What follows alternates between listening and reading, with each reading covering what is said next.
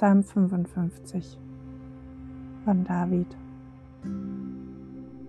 Höre mein Gebet, o oh Gott, und verschließe dich meinen Flehen nicht. Schenk mir ein offenes Ohr und antworte mir. Vor Kummer finde ich keine Ruhe. Stöhnend irre ich umher, denn ich höre, was meine Feinde erzählen. Dem Druck dieser gottlosen Menschen bin ich ausgesetzt.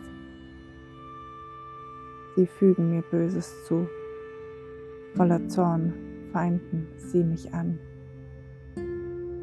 Mein Herz bebt, Todesangst überfällt mich. Furcht und Zittern setzt mir zu. Das Grauen droht mich zu ersticken. Darum rufe ich, ach hätte ich doch Flügel wie eine Taube. Ich würde davonfliegen und mich in Sicherheit bringen.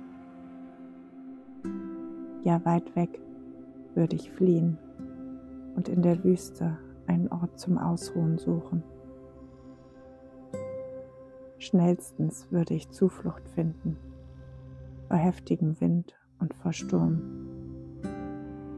Entzweie meine Feinde, o oh Herr, mache sie uneins im Denken und Reden.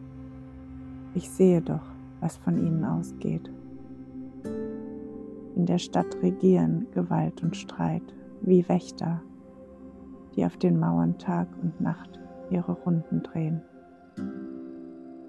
Leid und Unglück herrschen mitten in der Stadt. In ihrem Innern greift Zerstörung um sich. Auf ihrem Marktplatz nehmen Unterdrückung und Betrug kein Ende. Es ist ja nicht mein Feind, der mich verhöhnt. Was könnte ich noch ertragen? Nicht jemand, der mich schon immer gehasst hat, spielt sich gegen mich auf. Vor einem solchen könne ich mich noch verbergen.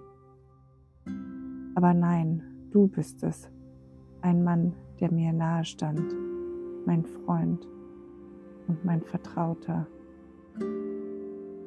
Wie schön war es, als wir noch zusammen waren und unsere Gedanken austauschen konnten.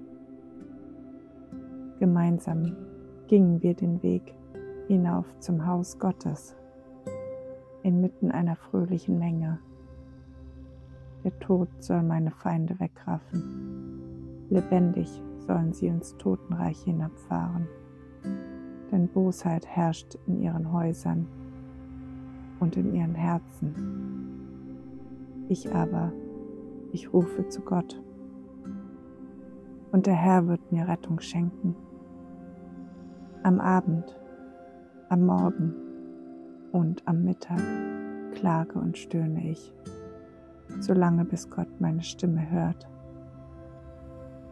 Er befreit mich und lässt meine Seele Frieden finden. Darum können mir die nichts anhaben, die jetzt scharenweise gegen mich stehen. Ja, Gott wird mich hören und meinen Feinden die Antwort geben, die sie verdienen. Er sitzt schließlich immer noch auf dem Thron und regiert.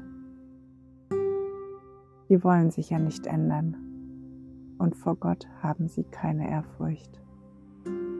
Der früher mein Vertrauter war, hat seine Hand erhoben gegen seine Gefährten. Den Bund der Freundschaft hat er gebrochen. Seine Worte sind butterweich, sein Herz jedoch sind auf Krieg. Seine Reden sind glatter als Öl, doch sie verwunden wie gezückte Schwerter. Wirf alle deine Last auf den Herrn, er wird dich sicher halten. Niemals lässt er den zu Fall kommen, der nach Gottes Willen lebt. Ja, du selbst, Gott, wirst die Bösen hinabstürzen in die tiefste Grube blutgierige Mörder und Betrüger werden sterben. Noch bevor die Hälfte ihrer Lebenszeit vergangen ist, Ich aber vertraue auf dich.